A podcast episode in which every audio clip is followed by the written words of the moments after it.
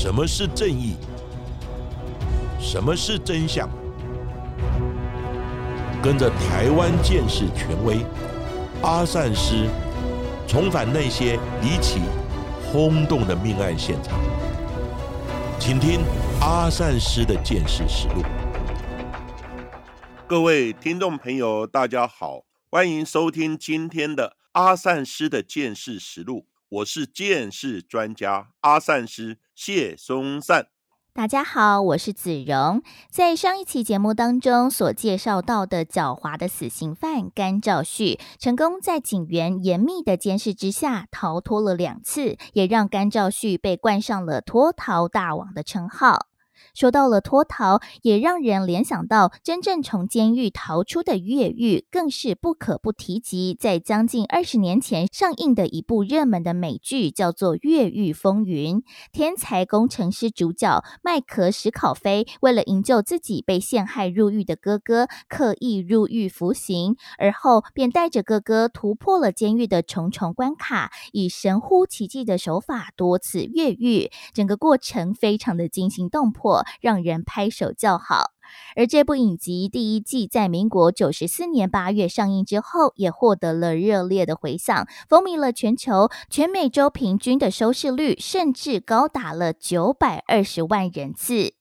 而在台湾也有一个罪犯堪比越狱风云的主角，甚至有媒体以台版越狱风云来形容他所创下的事迹。这位罪犯不仅从戒备森严的监所成功越狱，他的越狱次数竟然还高达八次。在他前后加起来大概五十一年的牢狱生活当中，坐牢的足迹遍布了全台各大监狱，就连收容最多被告和死刑犯。被誉为是天下第一所的台北看守所，即使在三步一岗、五步一哨的严密监控下，也关不住这一位罪犯越狱的脚步。他的经历也被道上的兄弟视为是传奇。台北看守所甚至将他越狱的八月二十八号定为锁齿日，还将八月二十八号锁齿日的牌子挂在戒护科的门口，以此来提醒监所人员要时刻警惕，不要再重蹈覆辙。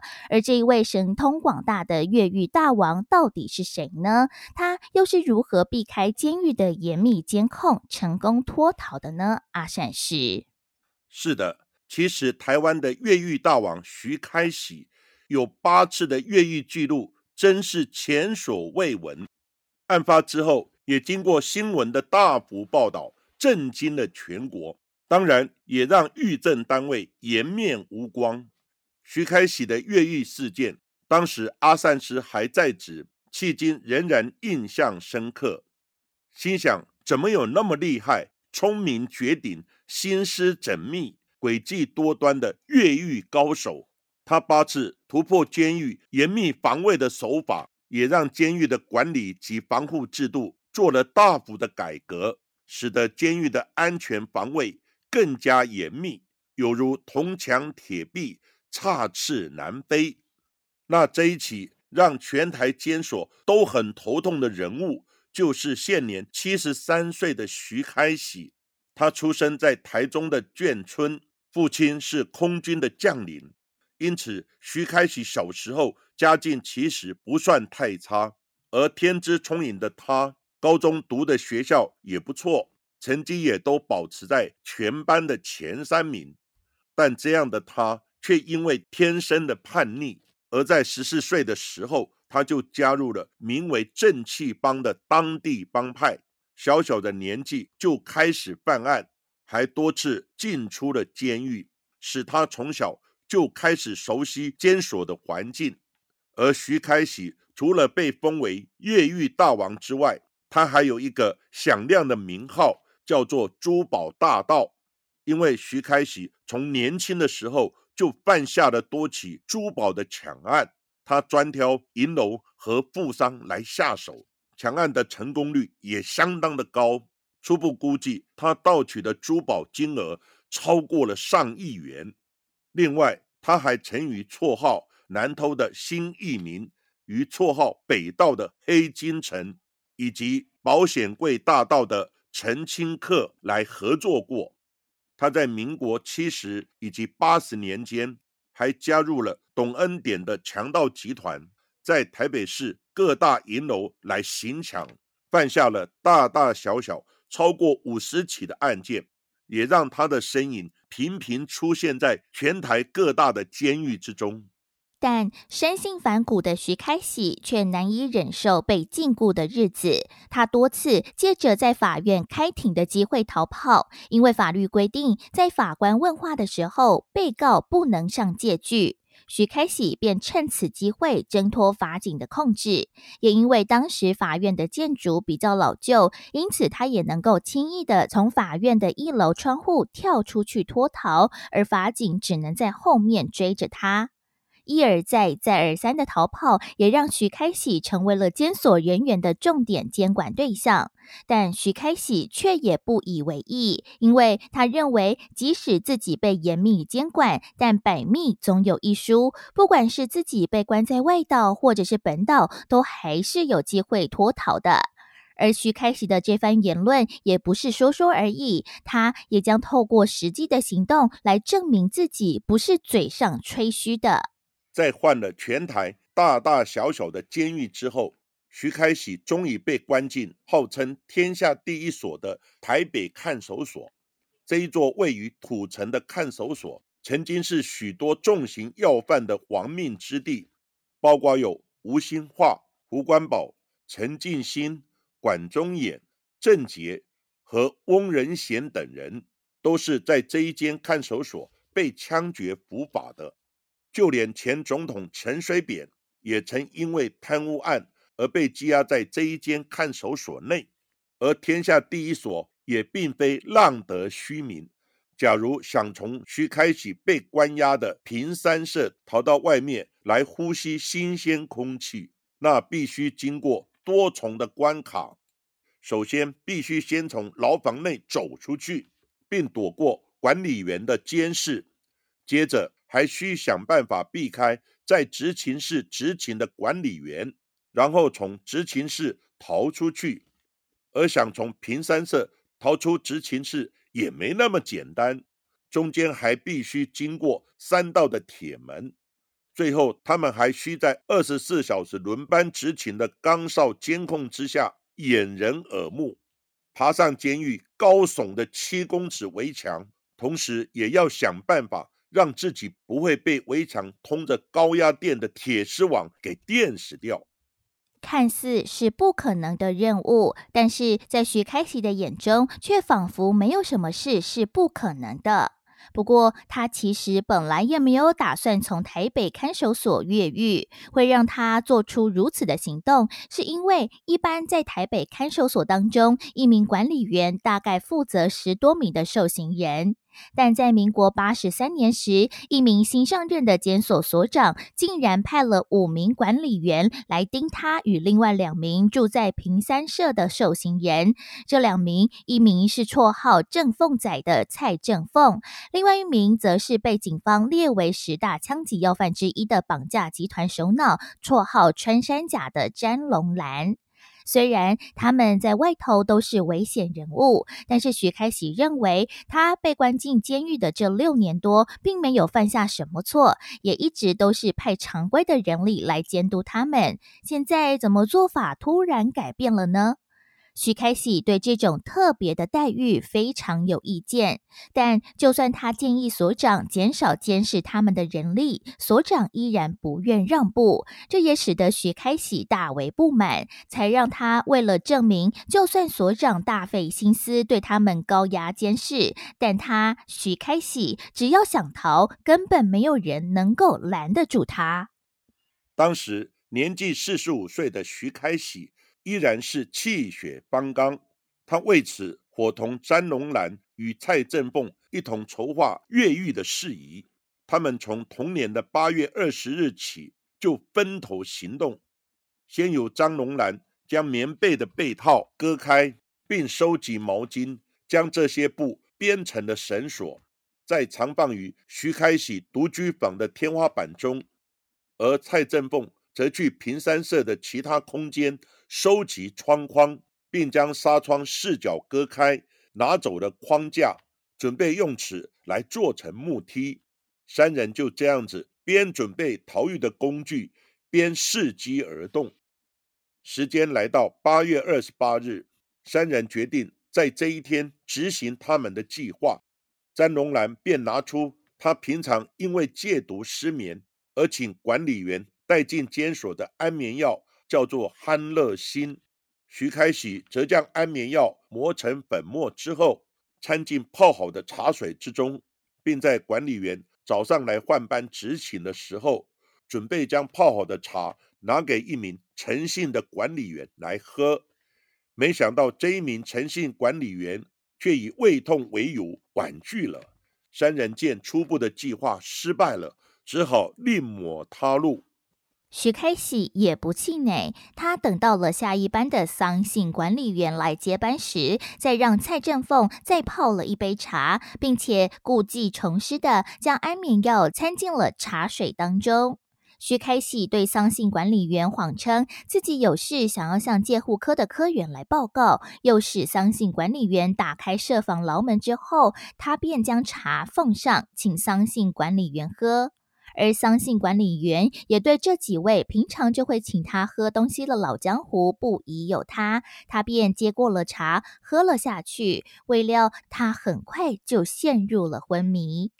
徐开喜也趁机拿走了桑信管理员身上的钥匙，并放出了詹龙兰和蔡正凤，而三人也借此机会继续以棉被套还有毛巾编织成的绳索，将收集来的十二个纱窗的木框一个个的绑紧，使逃脱用的木梯逐渐成型。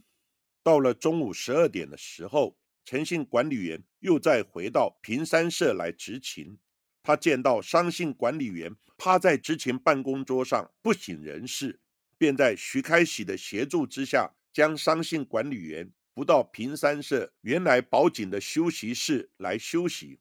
就在诚信管理员还未察觉到四周有异状的时候，徐开喜竟然从诚信管理员的背后勒住了他的脖子，而蔡振凤则用美工刀挟持抵住诚信管理员。并用胶带封住了他的嘴巴。三个人齐力将他架到平山社的一处空房，并将其捆绑。而詹龙兰也脱去诚信管理员的衣物，并让身形与诚信管理员最为相似的蔡振凤穿上了管理员的制服。而他们也从诚信管理员的身上取得了平山社的铁门钥匙。自由的空气也离他们越来越近了。但解决了执勤的管理员，在监所围墙上执勤的岗哨管理员却还没有解决。如果他们要爬墙到外面，被岗哨管理员发现，那一切的计划也都将前功尽弃。因此，他们便如法炮制，将安眠药掺进杂役送来的花生汤当中，并打电话给四号岗哨上面的执勤江姓管理员，谎称设防的主管想要请他喝花生汤。詹龙兰也将花生汤放在四号的岗哨下方，只要江姓管理员喝了那一碗花生汤。他们就可以进行越狱计划的最后一个部分。没想到，就在他们在平山社等着江姓管理员下来喝汤时，另外一位戒护科的黄姓科员也在这个时候巡查牢房。三人见状，便以对待陈姓管理员同样的方式来对待黄姓科员。他们用美工刀将他挟持进了另外一间的空房，并以毛巾堵住黄姓科员的嘴巴，用电线捆绑黄姓科员的手脚，防止他向其他人呼救。而后。在四号岗哨中喝了花生汤的江姓管理员也陷入了昏迷，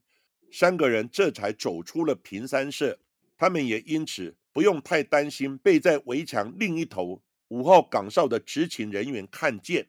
因为蔡振凤这一身管理员的装扮，让他们看起来就像是管理员带着两位受刑人出外来活动。三人借机行事，赶紧利用其他岗哨的死角。将以窗框自制好的木梯架在四号钢亭旁的围墙，并用一块红毯盖住围墙上的高压电网。他们准备爬出去。那打头阵的是詹龙兰、徐开喜殿后。在爬到围墙上头的时候，再利用事先绑在楼梯上的绳索，从高墙上面拉着绳索，慢慢的降到了地面。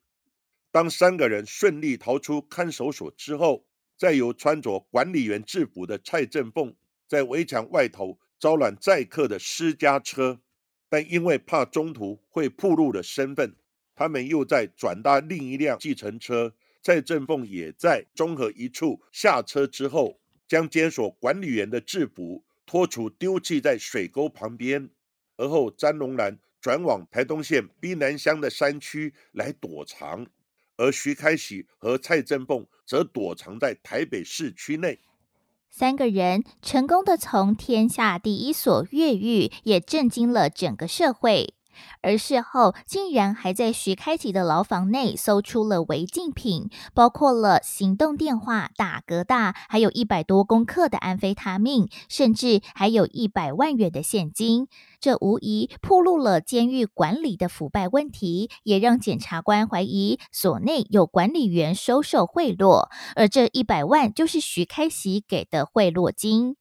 越狱事件也惊动了时任的法务部长马英九，他亲自前往台北看守所巡查，还要求检讨监所管理制度。而三人越狱的八月二十八号这一天，也被台北看守所定为锁齿日，以此来警惕监所的所有后进新人。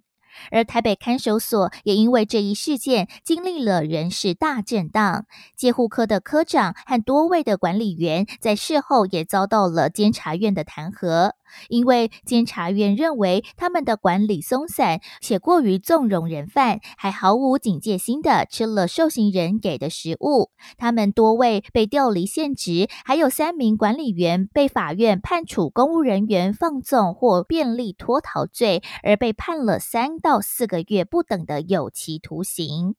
在新闻闹得沸沸扬扬之时，逃出监狱的徐开喜又在干嘛呢？他竟然不躲也不逃，每天闲来无事就上上酒店，或是去百货公司来逛逛，过得就像普通人一样。而最扯的是，徐开喜竟然还透过友人的牵线，主动和《中时晚报》的记者约时间来接受采访。两人相约在台北市复兴北路的巨镇酒店来见面，采访是秘密的进行。该名记者虽然认为这是报道独家新闻的绝佳机会，但是却也对自己将与通缉犯共处感到了紧张，因为在徐开喜接受他访问的时候，在徐开喜面前的酒桌上面，竟然还摆放了一把手枪，这也使该名记者要时刻担心自己的生命安全。原来徐开喜接受记者的采访，并非是想要炫耀自己越狱的攻击，他只是因为看了事件报道之后，发现自己留在牢房里面的一百万元，竟然遭检警误会他是要留给管理员的贿赂。但是那一百万其实是他为了偿还在牢里所欠六合彩所欠下的赌债，他不愿意连累几个熟识的管理员和科长，因此才想透过记者的采访。来澄清这件事，徐开喜还为此亲笔写了一封澄清一百万元现金始末的信件，并且委托该名记者转交给板桥地检署的检察长。他还随信附上了自己从管理员身上取得的平三社铁门的钥匙，以此来证明自己的身份。就在他与记者聊得正起劲的时候。由当时担任刑事警察局侦缉队的队长侯友谊带队的警力，却突然大阵仗的冲了进来，并立刻逮捕了徐开喜，这让在场的众人感到了惊吓。警方又是怎么找到徐开喜的行踪呢？原来警方在申请监听徐开喜周遭朋友的电话之后，竟然发现其中一位飞鹰帮的万姓老大通知自己的朋友。来喝乌龙茶，警方也敏感的从这个线索联想到知名的乌龙茶茶饮叫做开喜乌龙茶，因而推测这可能是个暗语，可能跟徐开喜有关，而出动了大批警力。没想到还真的被他们猜对了，道上的兄弟根本不是要喝什么乌龙茶，而是要来跟徐开喜见个面。他们也没有想到，徐开喜竟然明目张胆的在酒店来接受记者的采访。那在这里，我们要特别谈谈警察监听的规则。国内为保障人民秘密通讯的自由以及隐私权不受非法的侵害，并确保国家安全、维护社会秩序，特别制定有《通讯保障及监察法》，有事实足认为被告。或犯罪嫌疑人有犯通保法所列各法定犯罪的嫌疑者，并危害国家安全、经济秩序或社会秩序，情节重大，而有相当理由可信其通讯的内容跟案件有关，而且不能或难以其他方法来收集或调查证据者，才得向检察官申请，或有检察官依职权。以书面向该管法院申请核发通讯监察书，也就是俗称的监听票，来侦听您的市话或是手机的电话。此外，除非为了防止有生命、身体、财产的急迫危险，或有事实除信有其他通讯作为犯罪联络而情形急迫者，可由司法警察机关申请该管检察官。以口头通知执行机关先紧急执行通讯监察，但仍需于二十四小时内呈报该管法院来补发通讯监察书，而法院未于四十八小时内补发者，应即停止通讯监察。另外，通保法也规定，调取票，也就是调取通信记录。或使用者的个人资料的一般与局部情形的申请程序。此外，通保法也规定有执行通讯监察的期间，以及申请延长的程序。还有通讯监察结束之后，也有必须通知受监察人，或有具体理由逐任通知有妨害监察目的之余，或有不能通知者除外的相关规定。而执行市话或手机通讯监察的机关是法务部调查局以及内政部警政署刑事警察局。那调取票则由执行机关向中华电信或手机通讯业者来查询，请其提供。以上就是司法警察机关要监听被告或犯罪嫌疑人的相关规定，详细请参考。通讯保障及监察法的相关规定，在大批警力突然冲进酒店，相较于在场其他人的震惊，徐开喜却显得一派轻松，还不时对着拍摄他的媒体俏皮的挤眉弄眼，并露出了桀骜不驯的微笑。因为他会选择逃狱，本来就不是为了脱逃，他只是为了出一口怨气。因此，他在逃到外面的世界后，也从头到尾没有想过要躲藏。而徐开喜还说自己之所以会选择在那一班逃狱的原因，就是因为他觉得那一班的管理员会欺负他们，所以他才故意挑那一班脱逃的。徐开喜才享受自由的空气，短短九天的时间就被逮捕。那另外两名与他一同越狱的伙伴呢？蔡正凤也很快被逮捕，唯有詹龙兰逃往中国大陆潜藏多年，直到了民国九十一年才被押解回台。詹龙兰最后被法院判处无期徒刑。他在监狱十八年的服刑期间，申请过三十三次的假释，却都被拒绝。直到第三十四次的申请时，他的假释才终于被批准，才让他在民国一百零九年时能够假释出狱。他也因此创下了狱政史上申请最多次假释才被批准的记录。而徐开喜为了赌一口气而选择越狱，但他的这一口气还真不便宜。本来他再关一年就可以出狱的，但是就因为这口气，又让他再被关了十二年。当徐开喜再次走出监狱的时候，已经是民国九十五年的十二月，但徐开喜。却没有好好珍惜重获自由的日子，可能也是因为毒瘾难耐，他才出狱不到三个月的时间，又重回老本行，再次当起了珠宝大盗。他集结另外五名的弟兄，先后在全台各地犯下了多起银楼的抢案，还将得手的赃物销往中国大陆。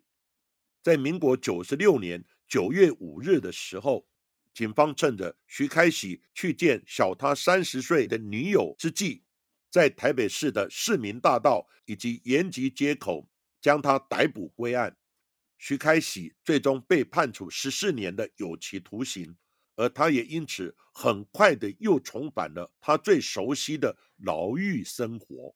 徐开喜的大半人生就在入狱、出狱、入狱、出狱的轮回当中度过了。在他最后一个十四年刑期服满出狱的时候，他已经活了大半辈子，来到了七十一岁。但他人生却有五十一个年头是在监狱当中度过的，等于有三分之二的人生都耗在牢狱之中。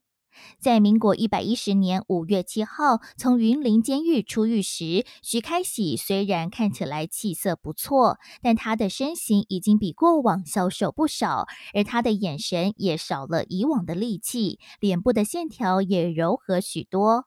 徐开喜在经历人生八次的越狱以及无数次的进出监狱服刑之后，他终于逃累了。当媒体询问徐开喜未来的规划时候，他也表明自己未来将彻底金盆洗手，并安静的过完后半生。没想到徐开喜言犹在耳，他竟然在同年的九月份又被警方以毒品罪嫌移送法办。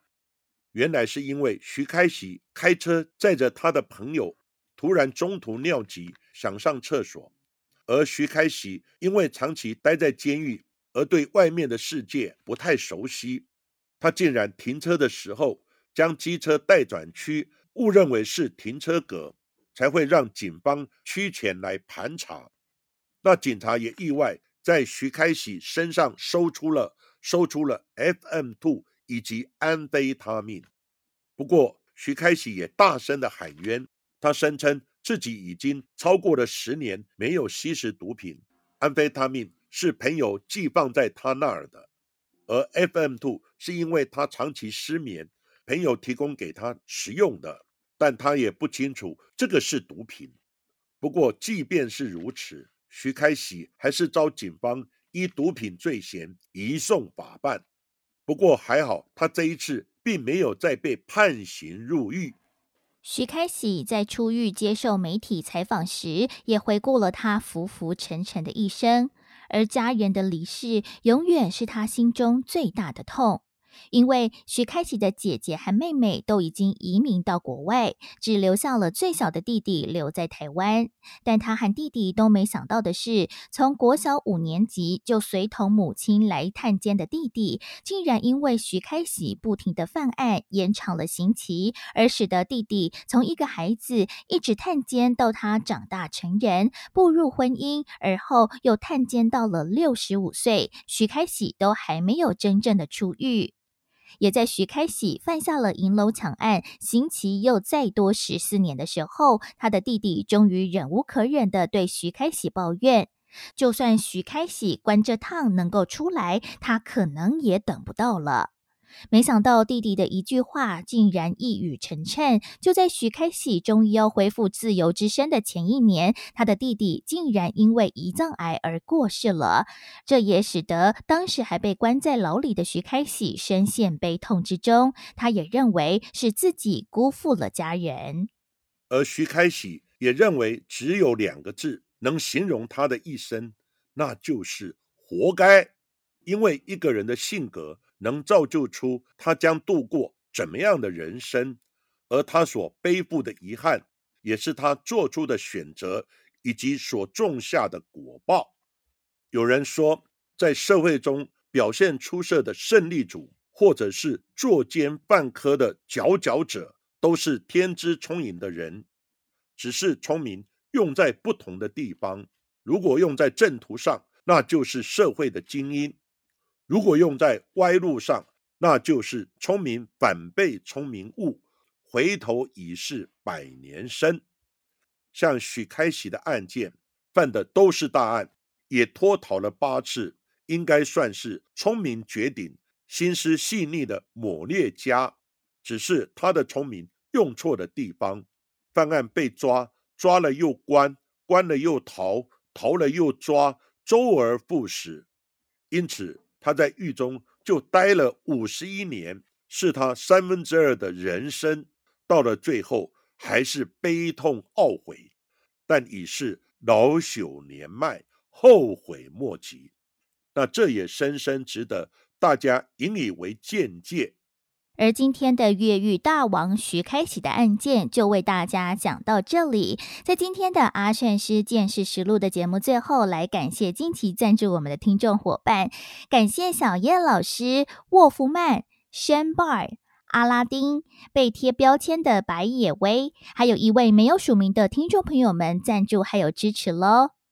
另外有一位网友 Willis，他想要请问阿善是说。我是新的听众，目前只听到了九十八集。在之前看到新闻，有一个南投鹿谷清水邮局的案件，也就是歹徒持刀抢劫之后纵火逃逸的案子。而歹徒在之后的几个小时也瞬间的落网。刚好听到了我们在节目当中也谈到了侧写师的工作，他就很好奇，在之前的雨衣大道是因为当时的监视器不足加办案工具比较不多，所以造成了办案延。当多时，但是在近期，不管是之前网络操控的提款机土超案，或者是各种大大小小的刑案，都足以证明台湾的监视器密度是世界顶尖的。但是，又为什么会有人如此犯险呢？明知道抢了钱也花不掉，还要去抢，甚至最后搞得家毁人亡，到底是为什么呢？想要来请问阿善师，在看了那么多案件之后，又有什么想法呢？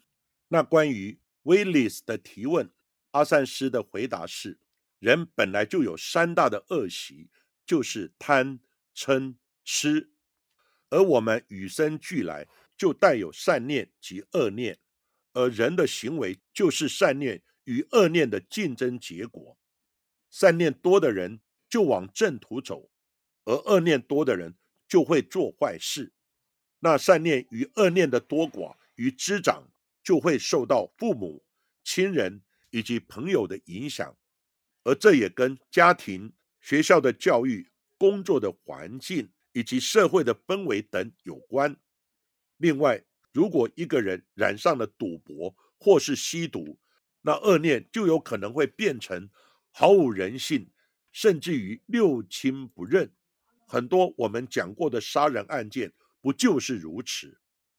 其实，在台湾社会的治安真的还不错，所以只要有社会新闻报道犯罪的发生，但几乎在数小时之内就能侦破、抓到嫌犯。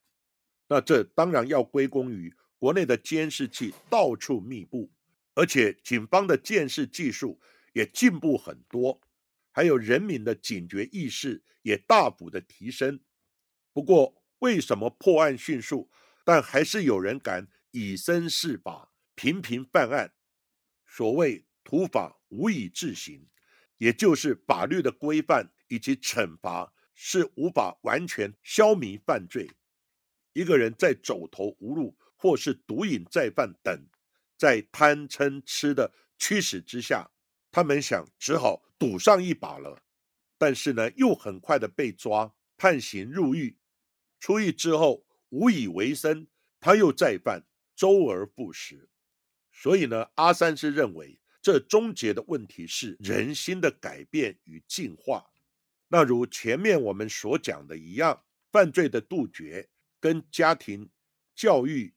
交友、社会、工作等等都有关。那这个问题也不是单一个人或单一个单位可以马上解决，也不是一触可及。那这些问题还必须要政府以及社会的大众一起来想办法定政策，大家共同来努力，希望能达到改变人心、净化社会、营造一个安全居住的环境。而今天的节目就为大家进行到这里，谢谢各位收听阿善师见识实录。如果喜欢我们节目的话，欢迎在 s o n On、Spotify、Apple Podcasts、KKBox 上面来订阅节目，并且踊跃留言给我们，给我们五颗星的评价。同时，也欢迎大家多多利用平台来赞助我们。那下一集也请大家继续听下去。